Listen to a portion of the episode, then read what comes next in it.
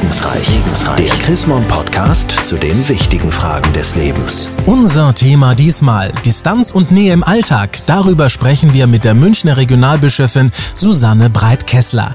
Eigentlich will ja jeder von seiner Umwelt als freundlicher und angenehmer Zeitgenosse wahrgenommen werden. Frau Breit-Kessler, manchmal nervt das ja aber auch ganz schön, wenn wir plötzlich zu viel Nähe zulassen müssen. Was für Situationen könnten denn das sein? Ja, ich denke beispielsweise, wenn man im Zug sitzt und ein bisschen den Gedanken nachhängen möchte und setzt sich jemand zu einen, der einen ungefragt anspricht, das kann schon ziemlich lästig werden. Trotzdem will man ja immer so ein bisschen auch nett sein. Man will ja auch christliche Nächstenliebe ganz praktisch werden lassen. Warum nervt einen das eigentlich? Und warum hat man dann manchmal auch sogar noch ein schlechtes Gewissen, wenn es einen nervt? Ja, es nervt einen, weil man Raum für sich selber braucht. Das braucht jeder Mensch.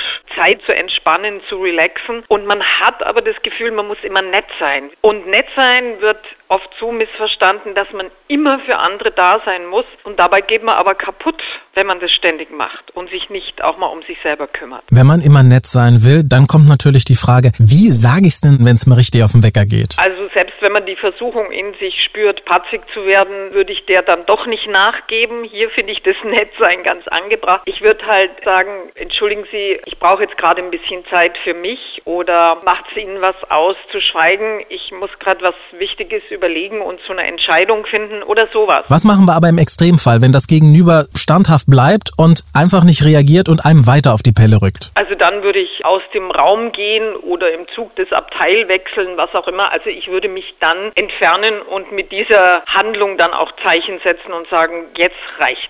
Und warum brauche ich dann auch kein schlechtes Gewissen haben? Also dass ich sozusagen für meinen Nächsten keine Zeit habe, sondern lieber Gesellschaft mit mir haben möchte? Wir haben dieses wunderbare Gebot, liebe deinen Nächsten und es geht halt weiter wie dich selbst. Also ich kann auf andere Menschen nur wirklich gut zugehen, wenn ich selber vorher genügend Zeit für mich selber hatte.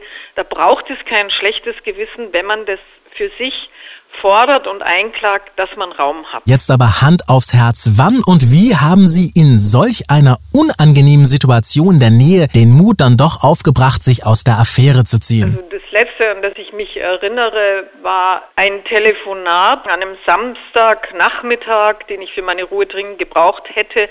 Und da hat jemand gesagt, er möchte mit mir über einen Termin sprechen. Und da habe ich gesagt, das können wir doch bestimmt auch sehr schön am Montag miteinander klären. Und wie ist Ihnen danach gegangen? Eine Sekunde lang habe ich mich nicht gut gefühlt, weil ich gedacht habe, Mann, das hätten wir jetzt auch gleich machen können. Und dann habe ich gedacht, nein, wenn ich das einreißen lasse, komme ich nie zu dem, was ich brauche, nie zu meiner Ruhe. Und dann ging es mir sehr gut. Da hat sich das mutvolle Nein-Sagen einfach gelohnt. Vielen Dank, Frau Breit-Kessler. Mehr zu Distanz und Nähe aus der Feder der Theologin und Seelsorgerin Susanne Breit-Kessler ist auch nachzulesen in der neuesten Ausgabe des Magazins Chrismon. Ein Blick in das aktuelle Heft lohnt sich allemal. Sie haben darüber hinaus noch Fragen oder Anregungen? Dann freuen wir uns auch über eine E-Mail. Schreiben Sie an segensreich.chrismon.de. Ich sage derweil Dankeschön fürs Zuhören. Bis zur nächsten Ausgabe von Segensreich, Segensreich. der Chrismon Podcast zu den wichtigen Fragen des Lebens.